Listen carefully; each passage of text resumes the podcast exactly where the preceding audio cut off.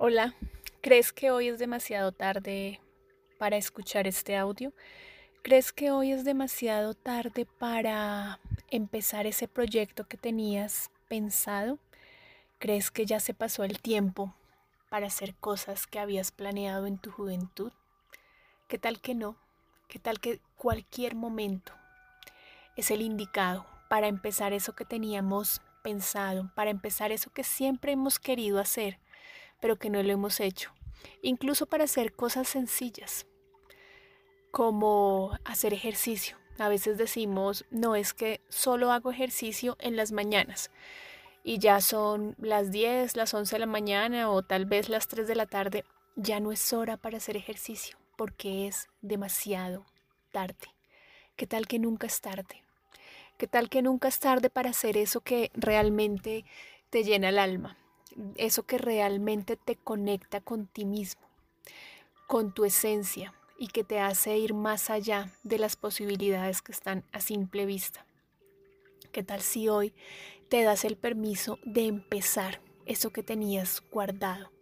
Ese negocio que no habías podido hacer, esa relación de pareja que no habías podido empezar porque considerabas que estabas demasiado viejo para empezar una nueva relación de pareja. O qué va a decir la gente si empiezo un curso, no sé, de danza árabe. Soy demasiado mayor, estoy demasiado gorda. No. ¿Qué tal que hoy te das el permiso? Porque consideras y sabes, eres consciente que nunca es tarde para empezar eso que realmente quieres hacer, para empezar eso que realmente disfrutas hacer. ¿Qué pasaría en nuestras vidas si solo por hoy empezamos lo que queremos hacer y solo por hoy somos conscientes de que nunca es tarde? ¿Te atreves hoy a eso? Revisa qué es lo que has estado postergando y has dicho que no lo puedes hacer porque ya se pasó el tiempo.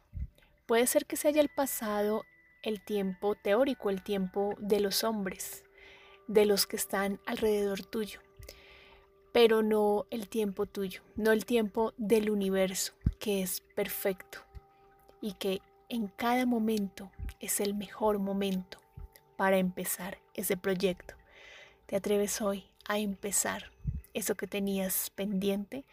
Revisa con qué es y simplemente actúa. Un abrazo, Andrea González.